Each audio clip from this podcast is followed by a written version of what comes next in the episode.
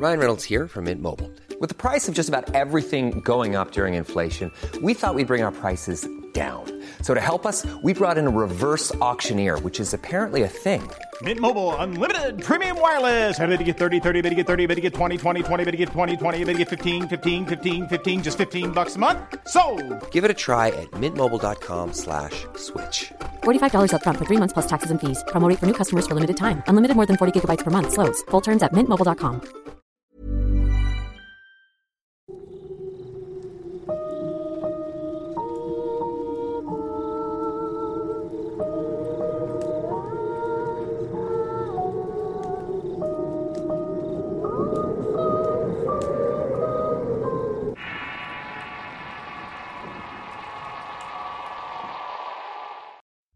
Si bien muchas experiencias sobrenaturales ocurren en la ciudad, el campo también tiene una buena selección de historias de terror.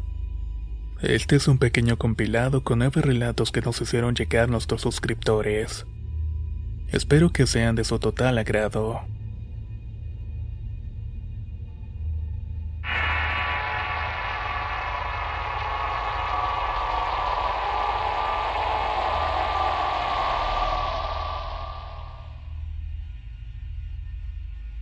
Soy Javier Zambrano y soy originario de San Cristóbal, Venezuela. En el año de 1983, mi padre, como si fuera un adivino, compró una propiedad en un par de las urbanizaciones más exclusivas al este de la ciudad. Digo como divino porque a los pocos meses falleció de una muerte súbita, liberando la hipoteca y quedando todos nosotros resguardados en nuestra casa segura. Desde entonces nuestro hogar está conformado por mi madre, mi abuela, mis dos hermanos y por supuesto yo, así como nuestro perro pastor alemán de nombre Bronco. Esa época fue difícil para nosotros, tuvimos que superar el dolor y adaptarnos a su ausencia. Pero eso sí, todos logramos superarlo y mantener firme nuestras personalidades y formas de pensar. En fin, todos seguimos nuestras vidas siendo como hasta ese momento, mi abuela es una persona muy previsible, experimentada y bastante creyente en Dios. Mi madre es metódica, terca y calculadora. Mis dos hermanos son deportistas enérgicos, y yo soy bastante estudioso y reservado. Afortunadamente nuestra casa es grande y espaciosa, para que cada uno busque su acomodo sin incomodar a los demás. Tiene suficientes habitaciones y un buen porche y un patio trasero donde jugábamos baloncesto. O cualquier otro juego divertido que se nos ocurriera en ese momento. Pero de alguna manera la vida te pone pruebas para ver si las puedes superar. Lo digo porque en el año de 1998 nos sucedió un evento tenebroso que nunca pensamos que podría ocurrirle a un ser viviente. Y mucho menos que le ocurriera a alguien de nuestra familia. Fue mi madre que por su tartarudez cayó en una trampa infernal, y desde ese día no ha sido la misma persona, porque el trauma y el miedo no se apartaron de ella nunca.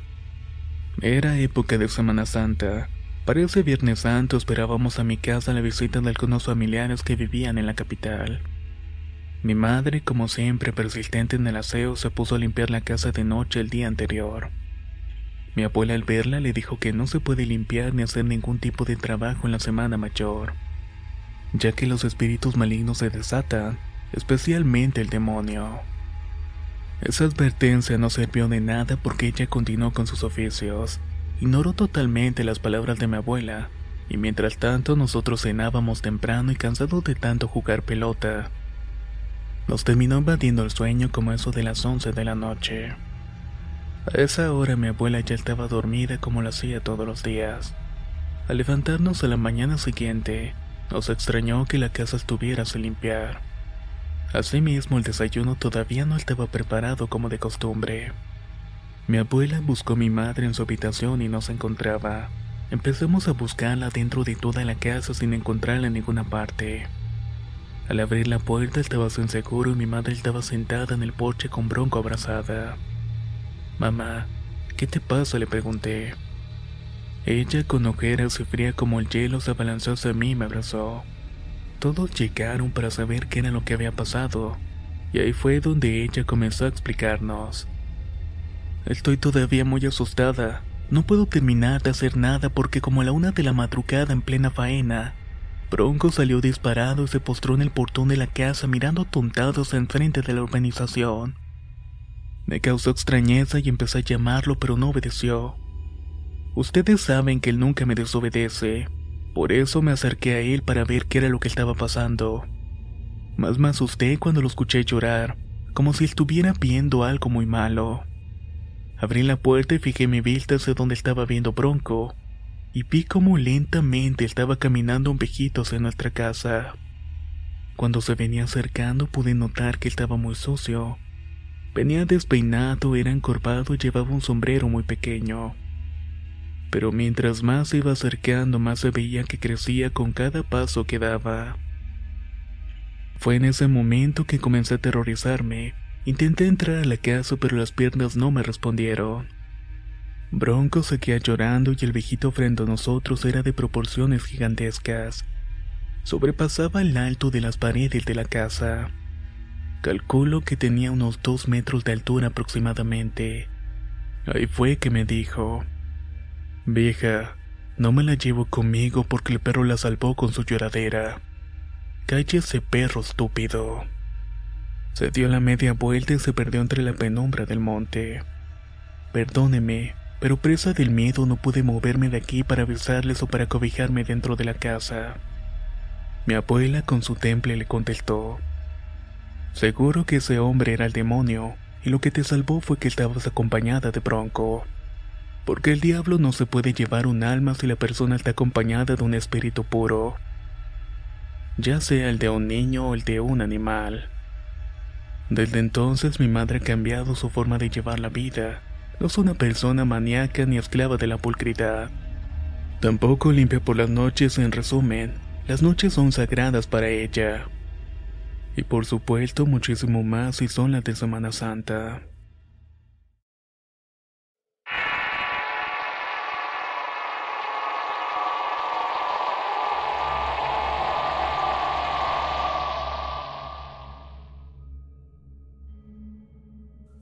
Ocosingo es un pueblo del estado de Chiapas, lugar en donde el demonio encontró un sitio perfecto para establecerse y poder hacer una de las debilidades más grandes que posee.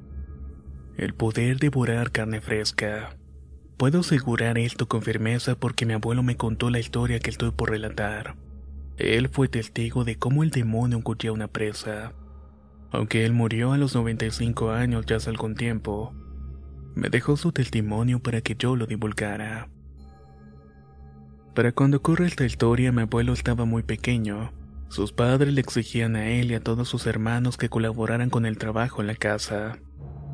La responsabilidad que le correspondía a él era llevar unas 30 ovejas a pastar a un rancho ubicado como una hora de camino. Ellos tenían muchos amigos que vivían en las casas aledañas. Uno de ellos también salía a pastorear. Llevaba vacas a un rancho que estaba al lado del rancho donde iba mi abuelito. Por coincidencia, ambos salían por la mañana bien temprano. Por eso aprovechaban para irse y regresar juntos. Una mañana soleada, cada quien se dispuso a llevar a pastar a sus rebaños, cada uno al rancho que le correspondía. Pero ese día mi abuelito le iba a jugar una broma a su amigo. Se iba a esconder en uno de los matorrales cerca de las vacas que cuidaba su amigo, para luego salir de la nada y de repente asustarlo. Así lo hizo y dejó las ovejas comiendo palto y corrió para el otro rancho. Cuando se estaba acercando empezó a escuchar unos huesos quebrándose. Mi abuelito enseguida se puso en alerta, ya que por esa zona merodeaban los coyotes. Por eso sacó de inmediato su machete y sigilosamente caminó hacia donde estaban los ruidos. Pero no se encontró con ningún coyote ni un animal feroz. Se encontró con un animal infernal. Estaba comiéndose una vaca muerta. Era como un perro grande pero con manos y piernas humanas. En ese momento mi abuelito cuenta que su susto lo aterrorizó. Se quedó sin respiración viendo ese monstruo devorar su presa, pero lo que no se imaginó fue que al tratar de alejarse vio que aquel terrorífico animal poco a poco se iba convirtiendo en humano, y ese humano era su amigo el mismo chico que pastoreaba las vacas. Cuando visualizó que era su amigo salió corriendo desesperado. Lo único que hacía era rezar para que aquel niño no lo viera. Enseguida que llegó a donde estaban sus ovejas vio la muerte, porque ahí se encontraba esperándolo su siniestro amigo. Al verlo le preguntó, ¿Qué te pasa? Parece que hubieras visto el mismísimo diablo. Del susto mi abuelo solo alcanzó a decirle, No, no tengo nada, es que me caí en unos matorrales y por eso estoy asustado. Fue aterrorizante el regreso porque tuvo que tragarse la angustia, la desesperación y el terror que sentía, ya que se fue caminando por una hora hasta su casa con un devorador de carne cruda. Después de ese día el abuelito no volvió a salir con ese amigo. Nunca lo volvió a ver y su desconfianza creció ante cualquier ser humano que se le acercaba.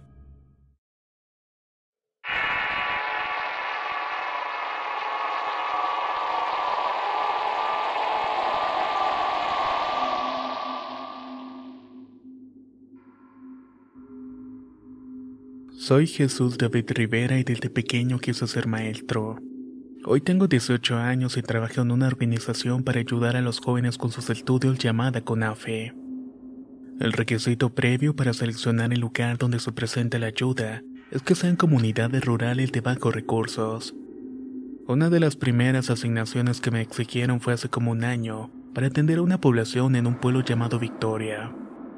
Nunca olvidaré ese viaje porque era muy retirado y era la primera vez que me ausentaba tan lejos de mi casa. Al principio mi familia se negó, pero al ver mi ansiedad se dio y todos me dieron la bendición antes de partir al terminal de autobuses. No perdí ningún detalle en el recorrido hasta que el sueño me embarcó. Al despertar ya estábamos en Naranjas, en Victoria y luego parando un rancho llamado Puerto de Palmas. El chofer nos informó que no podía continuar porque había llovido mucho y que el terreno estaba inestable por lo cual era muy peligroso. Tuve que dirigirme a mi destino caminando por un espacio de tres horas. Aunque llegué sumamente cansado, busqué al delegado para avisarle sobre mi presencia y la misión que debía cumplir. Al encontrarlo me saludó y me dijo, Bienvenido joven, supongo que usted debe ser el nuevo maestro. Yo le respondí, Claro señor, vengo a dar mi servicio. Ojalá dure porque los demás maestros al ver lo que sale en este galpón salen huyendo. Contestó el delegado. Al escuchar eso me sorprendí por lo inapropiado de sus palabras de recibimiento a una persona recién llegada. Así que le pregunté, ¿qué es lo que ven, señor? Y él temeroso me respondió, Joven, es mejor no decirle. Es más, usted lo va a ver algún día.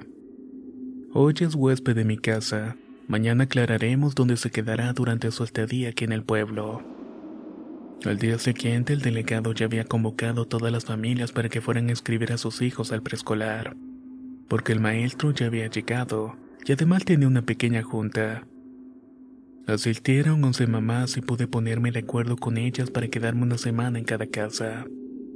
Les hice entrega de los horarios, los requisitos y las actividades diarias a desarrollar con los niños. Esa primera semana me tocó quedarme en la casa de una señora llamada Jazmín. De regreso, después de clase, nos acostumbramos a platicar de las costumbres y curiosidades de la región. Una tarde cerca del río, extrañamente me acordé de lo que me dijo el delegado y le pregunté a ella de qué se trataba todo eso. Ella con cara de asombro me dijo, Sí, maestro, qué casualidad. Por aquí precisamente en la piedra donde está el río, salió una sombra con la forma de un vaquero. Yo solamente me reí y le dije, pues la verdad yo no creo en esas cosas. Tiempo después ya habían transcurrido aproximadamente un mes. Me quedé acomodando la cartelera y la verdad es que no me fijé ni siquiera en la hora, hasta que vi que la oscuridad de la noche prevalecía. Recogí todo y me marché presuroso. Al pasar cerca del río me encontré con un señor bien vestido con un traje de vaquero. Yo con respeto lo saludé y él me contestó con una voz grave. Buenas, joven. ¿A dónde va tan tarde? Se me hizo tarde y estoy trabajando en el preescolar. Voy para la casa donde me ofrecieron alojamiento. Le respondí. Él entonces me advirtió. Claro, ten cuidado. Es muy peligroso andar por aquí a estas horas. Yo le di las gracias y me despedí y seguí mi camino. Así pasaron dos meses y llegó el día de muertos. Ese día, para no molestar, decidí quedarme en el galpón para dormir. Ya eran las 12.48 de la madrugada cuando me provocó salir para fumarme un cigarrillo. Me pregunté qué era un niño tan tarde jugando afuera, así que lo llamé y le dije, Oye niño, ve a tu casa que ya es bastante tarde. Él solo se sonrió y continuó jugando. Entonces prendí la linterna de mi celular y enfoqué hacia él. Pero la verdad es que no había nadie. En eso sin razón alguna me comenzó a correr un sudor frío por todo el cuerpo. Al volver al galpón se encontraba dentro el vaquero, pero no era el que había visto en el río. Era un vaquero corpulento, alto y desfigurado. Quise gritar, correr, pero mi cuerpo se negaba. No podía porque estaba completamente paralizado. En un momento César arrastró sus pesados pies hasta la salida y desapareció. Desde ese día nunca más me quedé en ese galpón por las noches, porque me quedó plasmada la sensación de que alguien me acompañaba siempre. Por eso es que trato de recomendar a todas las personas que viven o van para Victoria, Guanajuato, que es mejor no salir de noche. Digo esto porque la vida les puede quedar marcada para siempre. No podrán sentir sosiego jamás y siempre van a percibir que alguien los está acechando permanentemente, tal como me ocurre a mí.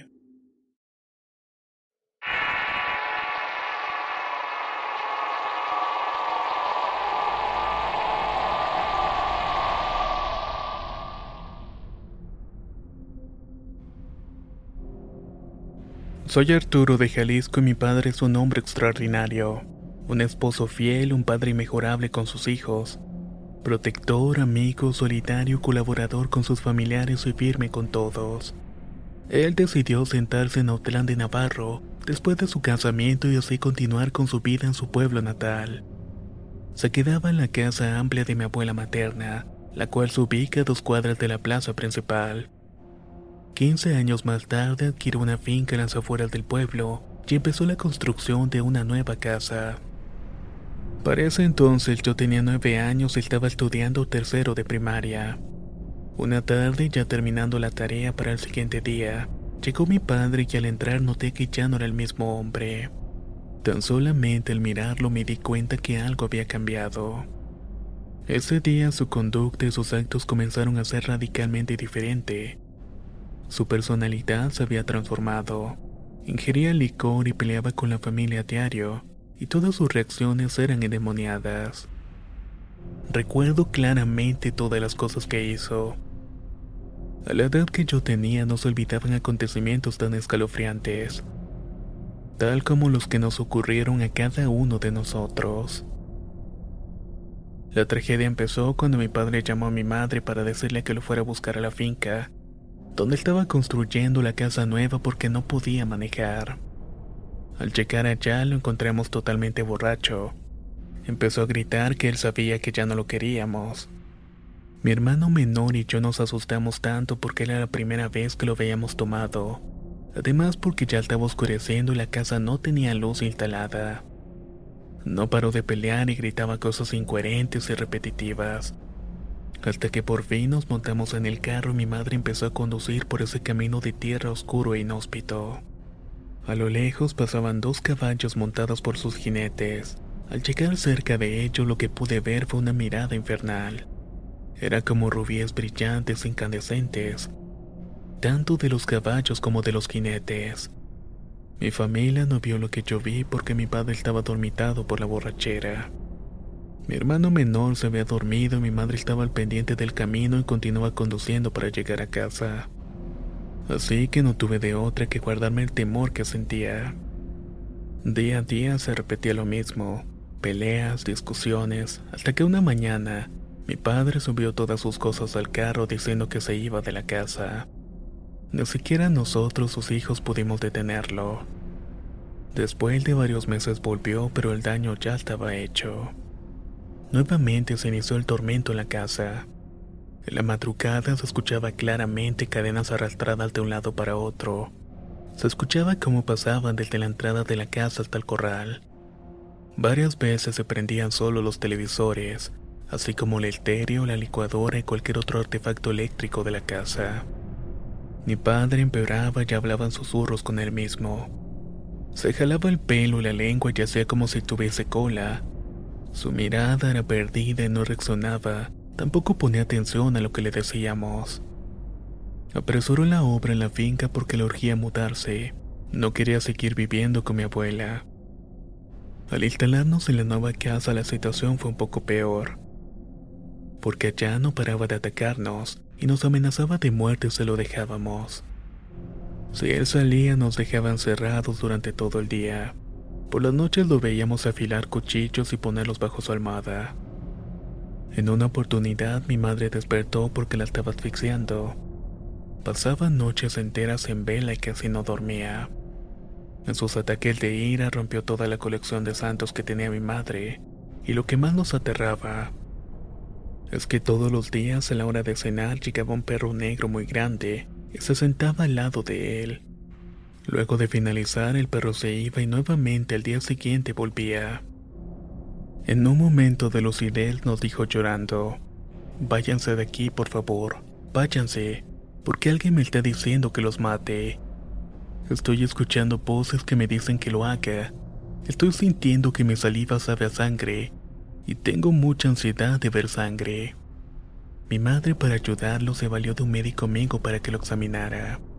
Quería ver si estaba enfermo, pero el médico diagnosticó que no era un desorden mental. Entonces ella empezó a buscar la solución por otra vía. Comenzó a buscar a personas que practicaban brujería para que le ayudaran a salir de ese estado pero algunos solamente la estafaron. Otros dijeron que fue una mujer que le había hecho el mal porque él no le había hecho caso. Otros dijeron que fue un trabajo satánico muy difícil de quitar. Y que si trataban de despojarlo arriesgarían su vida. Otro intentó quitar el mal pero desistió al morir uno de los hijos el día que había iniciado el despojo. También acudió el padre del pueblo para que le hiciera el exorcismo. Le dijo que le diera agua bendita pero cuando trató de darle de beber la escupió y comenzó a reír de una forma macabra. Luego se nos quedó viendo y se fue. En esa casa daba miedo estar. Se sentía una vibra endemoniada. Al entrar se percibía que nos estaban observando. El ambiente realmente era pesado. Una noche al irse la luz mi madre fue al corral a revisar los fusibles. A su vuelta vio la silueta de una persona muy gruesa, Tenía cuernos en la cabeza y con una capa puesta que la seguía. Pero llegó el día en que se aclaró todo. Un primo lejano rentó una casa desocupada para mudarse. Después de cerrar el trato, se dispuso a realizar una limpieza a fondo. Trató de botar todos los enseres viejos y deshacerse de toda la suciedad que tenía.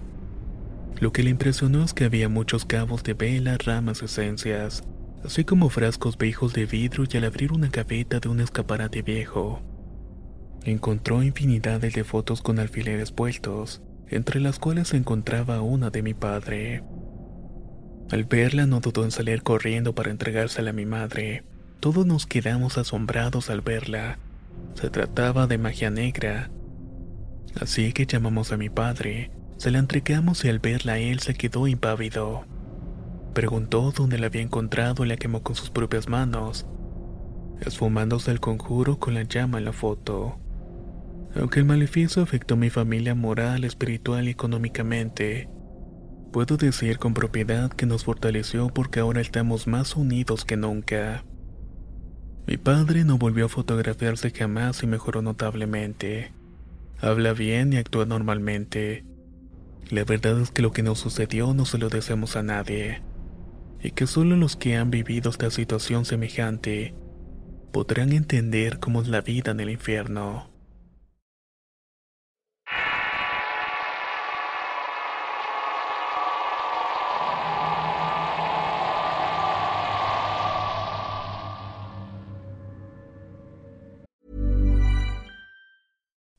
You like to look 5 years younger? In a clinical study, people that had volume added with Juvederm Voluma XC in the cheeks perceived themselves as looking five years younger at six months after treatment. Look younger, feel like you. Add volume for lift and contour in the cheeks with Juvederm Voluma XC. Reverse signs of aging by adding volume to smooth laugh lines with Juvederm Volure XC. For important safety information and to find a licensed specialist, visit juvederm.com. That's J U V E D E R M.com. Not for people with severe allergic reactions, allergies to lidocaine, or the proteins used in Juvederm. Common side effects include injection site redness, swelling, pain, tenderness, firmness, lumps, bumps, bruising, discoloration, or itching. There's a risk of unintentional injection into a blood vessel, which can cause vision abnormalities, blindness, stroke, temporary scabs, or scarring. Talk to a licensed specialist to find out if it's right for you.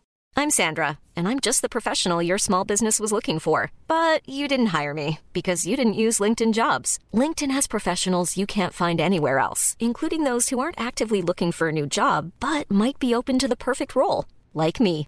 In a given month, over 70% of LinkedIn users don't visit other leading job sites. So if you're not looking on LinkedIn, you'll miss out on great candidates like Sandra. Start hiring professionals like a professional. Post your free job on linkedin.com/people today.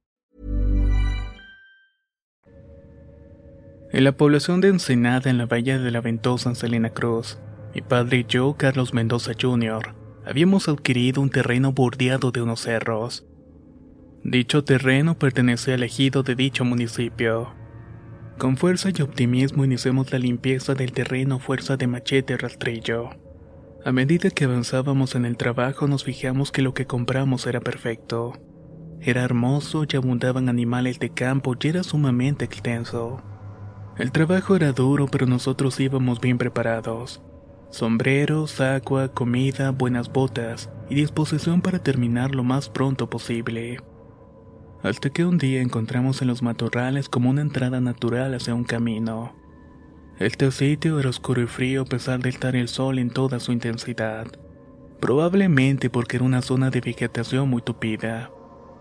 Tratamos de agarrar fuerzas para continuar y nos sentamos y descansamos. Tomamos agua y empezamos a ver dónde podría empezar la tala. Cuando empezamos a limpiar por allí se nos acercó un viejo conocido de mi abuelo y mi padre. Su aspecto era descuidado, con camisa, guaraches y pantalones sucios. Platicó como media hora con mi papá y rieron bastante hasta que se despidió. Ahí fue que muy seriamente antes de partir se le acercó para decirle algo. Pase lo que pase y vean lo que vean, jamás le miren los pies. Nosotros nos quedamos callados y serios al comentario. En fin, continuamos con nuestra labor como lo veníamos haciendo. Ya teníamos como dos horas seguidas dando machetazos hasta que vencidos por el cansancio volvimos a la casa. El cuarto día de la misma fecha escuchamos el ruido de una chachalaca y vimos a muchos de esos animales corriendo desesperados. Seguramente algún animal lo sigue, comentó mi padre. Continuamos trabajando y enseguida escuchamos un hermoso chiflido.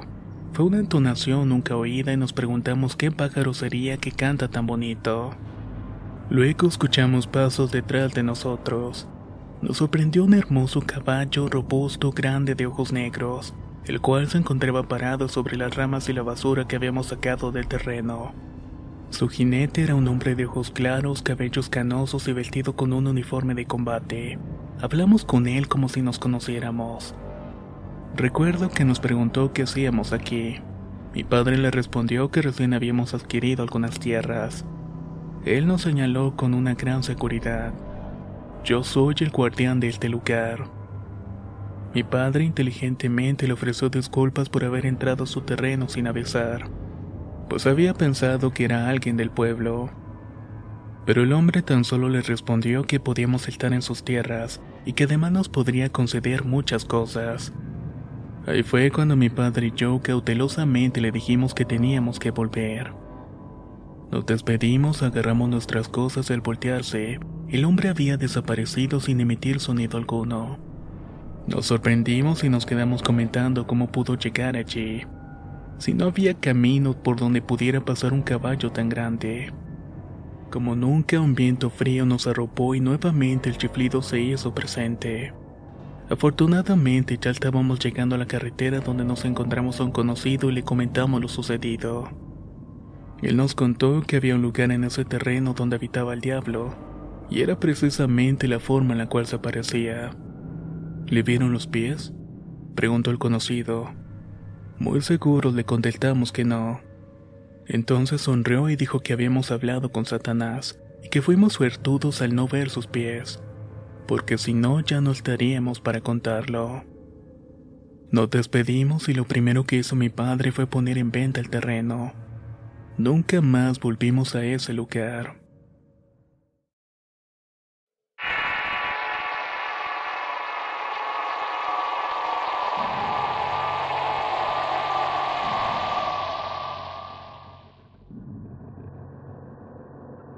Satanás cuando viene a merodear en la tierra tiene sus gustos y vicios como cualquier mortal. Porque allá en las catacumbas donde vive, no tiene tiempo de hacer nada más, sino su trabajo habitual de mentir, calumniar y calentar las ollas y mantener las brasas siempre encendidas. Mi nombre es Oscar y tengo seguridad de ser esto, porque conozco a una persona que lo vio frente a frente y justamente entregado su vicio favorito. Él cuenta que para los años 80 su vida era pura diversión, juegos y fiesta. Todos los fines de semana gastaba lo que tenía, solamente para darle gusto al cuerpo. Bailar, reír, disfrutar, comer, tomar. Todo lo demás no le importaba. Se quedaba hasta altas horas de la noche. Era su habitual costumbre olvidarse del mundo. En el pueblo donde vivían las personas no usaban los automóviles para trasladarse se usaban únicamente para viajar.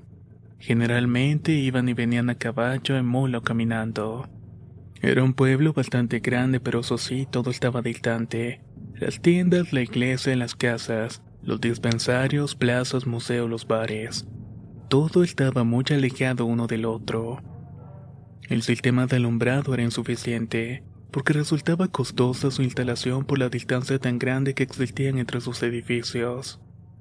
Los brocales aceras estaban solo por las arterias principales, pero lo que sí funcionaba perfectamente era el servicio urbano y domiciliario. Además del servicio para el suministro de agua, esto porque ya tenían un arroyo que mantenía la represa siempre llena. Cierto día, amigo mío llamado Marino Cartaluña regresaba por la noche de una fiesta con sus amigos. Cuando pasaban bordeando el arroyo vieron unos 200 metros una silueta de alguien en un caballo. Al acercarse más pudieron apreciar que se trataba de un hombre muy elegante vestido de negro. Al estar frente a ellos el hombre misterioso les dijo, Estoy perdido, voy para el pueblo de Barrancas. Ese pueblo era el que quedaba hacia el sur de Coahuila, y como la vía para llegar hacia allá era la misma que llevaban ellos, le dijeron que lo podrían acompañar. Extrañamente al momento un olor desagradable se dispersó en el ambiente. Todos pensaban que era por los caballos. Continuaron su travesía ya bastante adelantados en el camino, y mientras platicaban de cosas sin importancia el jinete desconocido le pidió un cigarrillo marino. Él enseguida se lo ofreció y buscó la caja de cerillos para prenderlo, pero cuando volteó se sorprendió al ver que ya lo había prendido. No le dio importancia al hecho y continuaron su camino. Lo que sí le extrañó es que habían pasado 20 minutos y todavía no se le terminaba. Al darse cuenta de eso, vio que cada fumada que le daba hacía que el hombre se pusiera más y más grande. Al percatarse de eso, el miedo se apoderó de cada uno de ellos. A Marino no le quedó otra cosa que decir. Ave María Purísima. Al escuchar esto, el jinete desconocido empezó a reírse con una carcajada macabra. Sintió que se desmayaba y fue cuando arrancaron sus caballos a todo galope. No voltearon hacia atrás y no pararon de correr hasta llegar a sus casas. Eso sí, con un fuerte olor a azufre en sus narices.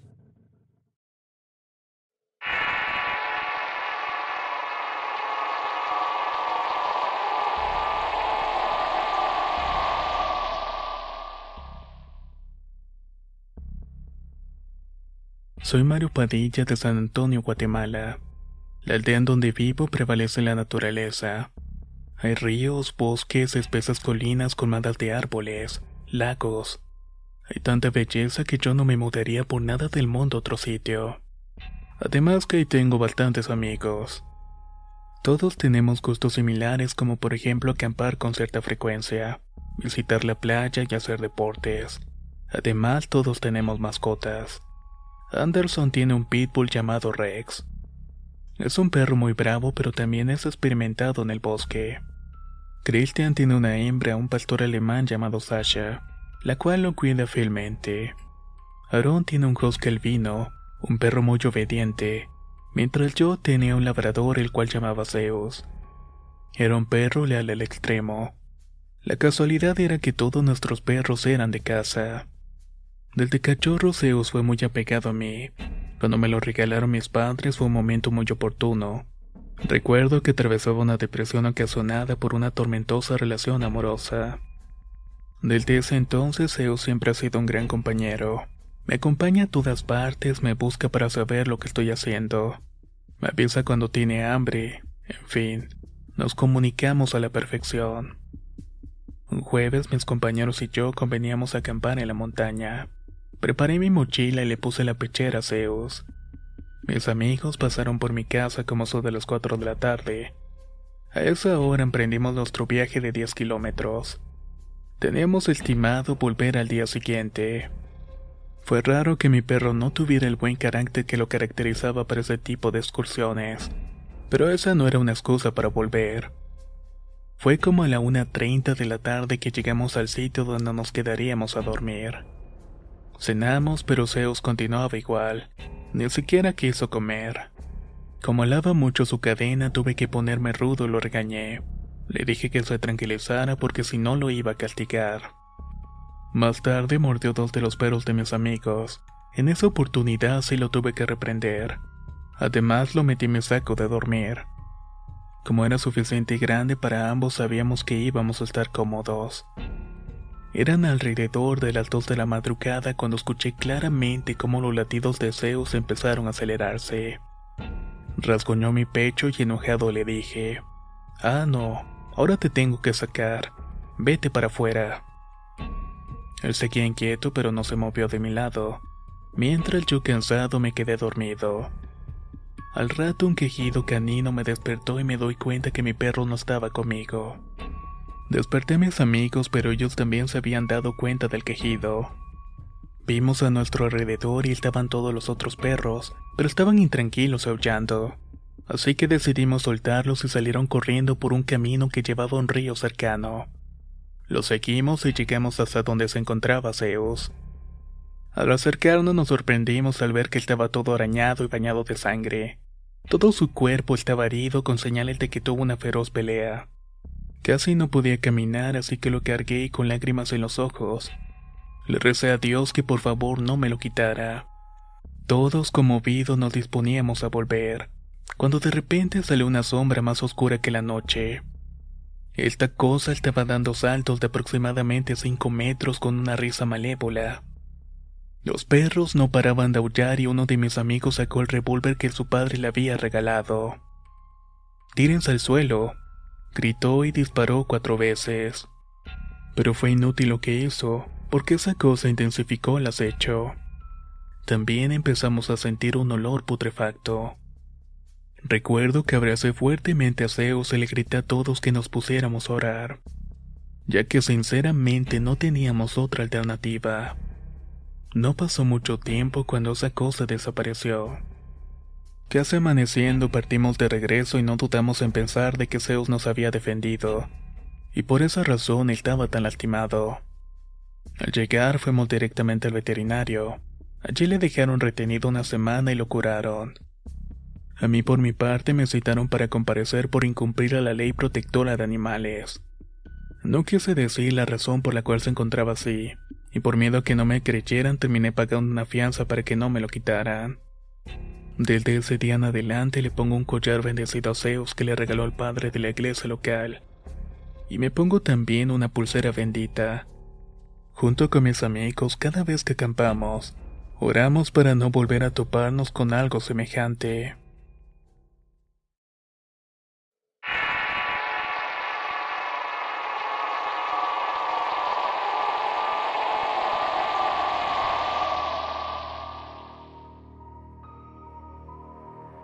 Soy Noel Orozco y esta es la historia que viene de mi familia. Mi abuelita tuvo un hermano psicópata muy ambicioso. Fue tanta su necesidad de riquezas que trató de matar a su madre para quedarse con varias hectáreas de un terreno que ella tenía. La familia, aterrada por su comportamiento, tuvo que denunciarlo y lo encarcelaron. Pero él nunca se regeneró. Por el contrario, dice mi abuela que la cárcel no cambia a nadie porque él nunca cambió para mejorar. No se acuerda cuánto tiempo de cárcel le dieron a su hermano, pero se recuerda que para los años 80 sacaban a los reclusos para hacer trabajos forzados, ya sea para excavar, picar piedra, construir carreteras. Por eso siempre iban a las canteras que generalmente se encontraban en cerros o lugares lejanos. Maliciosamente esos hombres entre trabajo y trabajo observaban todos los movimientos que solían hacer los guardias, cuando comían, cuando platicaban, cuando descansaban. Resulta que un día varios de ellos se pusieron de acuerdo para escapar.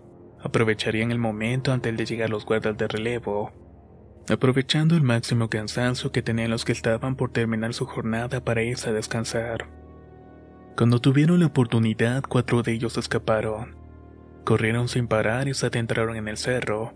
Atravesaron más y más maleza de los magueyes, cactus y árboles, logrando de esta manera ocultarse y escapar.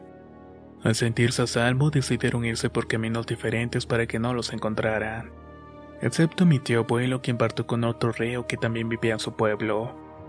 Ellos continuaron cerro adentro y atravesaron kilómetros y kilómetros de espesura. Por horas estuvieron tratando de dejar su pasado atrás. Al caer la noche decidieron descansar y no lo pensaron dos veces, ya que se encontraron con la ribera de un río. Estaban muy cansados y con muchas ganas de tomar agua. Cerca de donde se encontraban pudieron ver por encima de una roca la silueta insinuante de una mujer. Sus deseos se alborotaron y sus pensamientos pecaminosos y perversos aparecieron.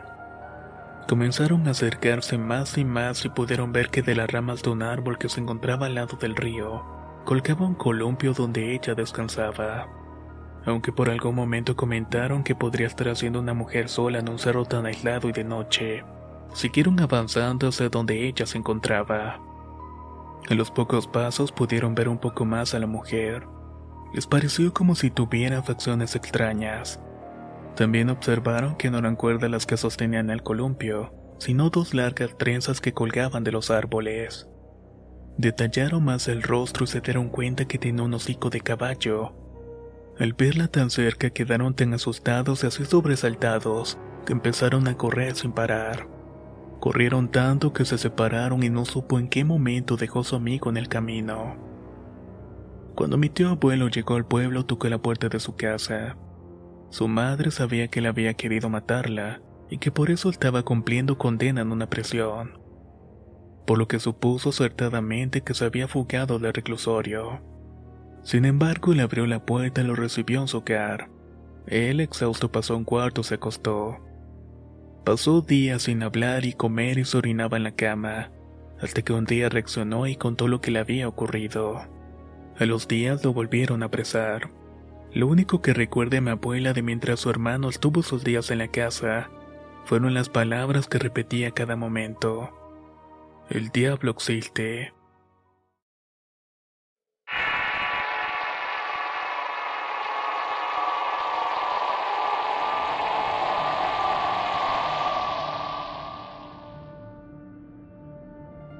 Soy José Pérez y siempre iba a Malón.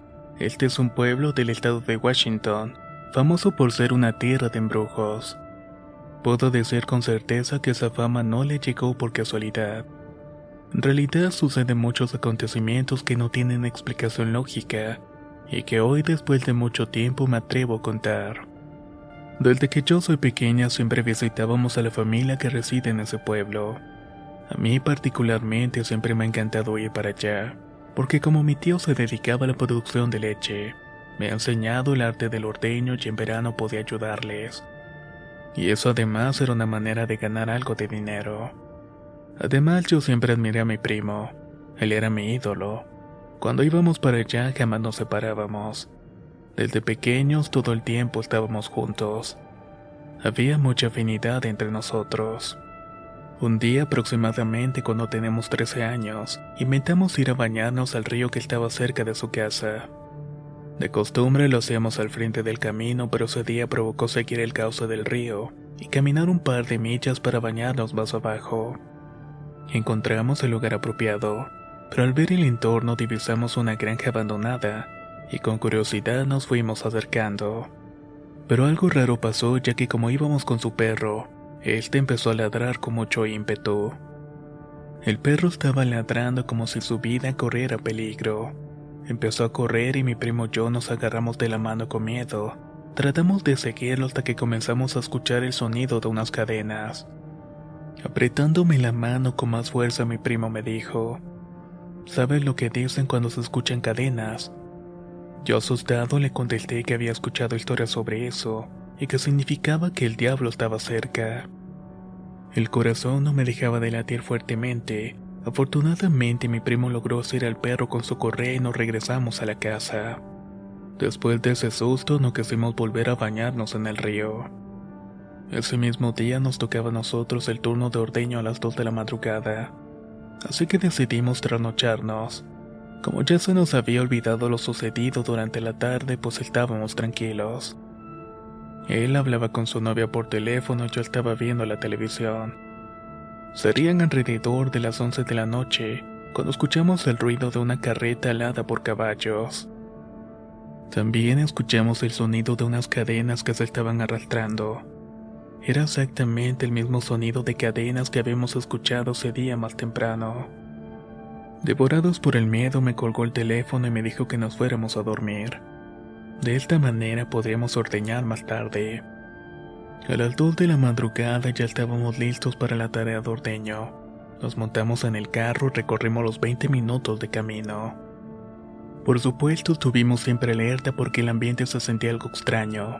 Estábamos conscientes de que algo no andaba bien. Y acertamos perfectamente, porque se nos apareció un perro negro ladrándonos. Nos embistió por el lado donde yo me encontraba, me trataba de morder. Se lanzaba como si yo fuera su presa. Definitivamente este perro no era para nada normal. Tenía los ojos azules incandescentes y su pelaje era negro como el carbón. Más bien como la penumbra de la noche, con una sombra oscura alrededor de todo el cuerpo. Mi primo simplemente aceleró y lo dejó atrás. Aún temblando salimos del camino principal y seguimos hacia la granja. No dejó de manejar rápido, iba como a 130 kilómetros por hora, cuando solo se veían los maizales y las grandes extensiones de terreno de las granjas adyacentes pasó lo peor. Pasó lo que nosotros menos imaginábamos. Volvieron a aparecer los grandes ojos azules al frente de nosotros, justamente en la oscuridad de la noche. Solamente que esta vez iba en forma de tlacuache. Como íbamos a alta velocidad, al frenar el auto se descontroló y dimos varias vueltas hasta apagarse totalmente. Los ojos se fueron flotando lejos hacia las milpas. Ya en las milpas esos ojos azules cobraron forma de un viejo con sombrero. Este señor tenía un overol y barba blanca y estaba tocándose la barriga. Y el sonido de sus carcajadas alejaba flotando por los aires. Solamente el recordarlo me eriza la piel por completo. Mi primo nunca fue católico y era testigo de Jehová, por lo que no creía en esas cosas sobrenaturales. Pero fue tanto el horror que sintió que me pidió que rezara. Prendió el carro y yo no paré de rezar hasta que llegamos al camino de grava que se encuentra previo a la granja. Al estacionar frente a las puertas estaban los mismos ojos azules pero en el perro negro. Nuevamente nos miraba y nos enseñaba los dientes furioso y enojado, listo para saltar y atacarnos directamente. Mi primo al ver esto me dijo, Tengo miedo, tengo mucho miedo. Nos dimos la vuelta para regresar a su casa y el perro nos persiguió. No se despegó de nosotros hasta que yo recé la magnífica, la oración de la Virgen que mi madre me había enseñado. A los años mi primo murió por causas desconocidas. Pero para mí, creo que ese malévolo animal se lo llevó. ¿Qué les han parecido estos relatos basados en experiencias vividas en el campo? Espero que hayan sido de su agrado. Y si fue así, por favor no olviden dejar un comentario, un me gusta o compartir el video. De esta manera nos ayudan a seguir creciendo. Nos escuchamos en el próximo video.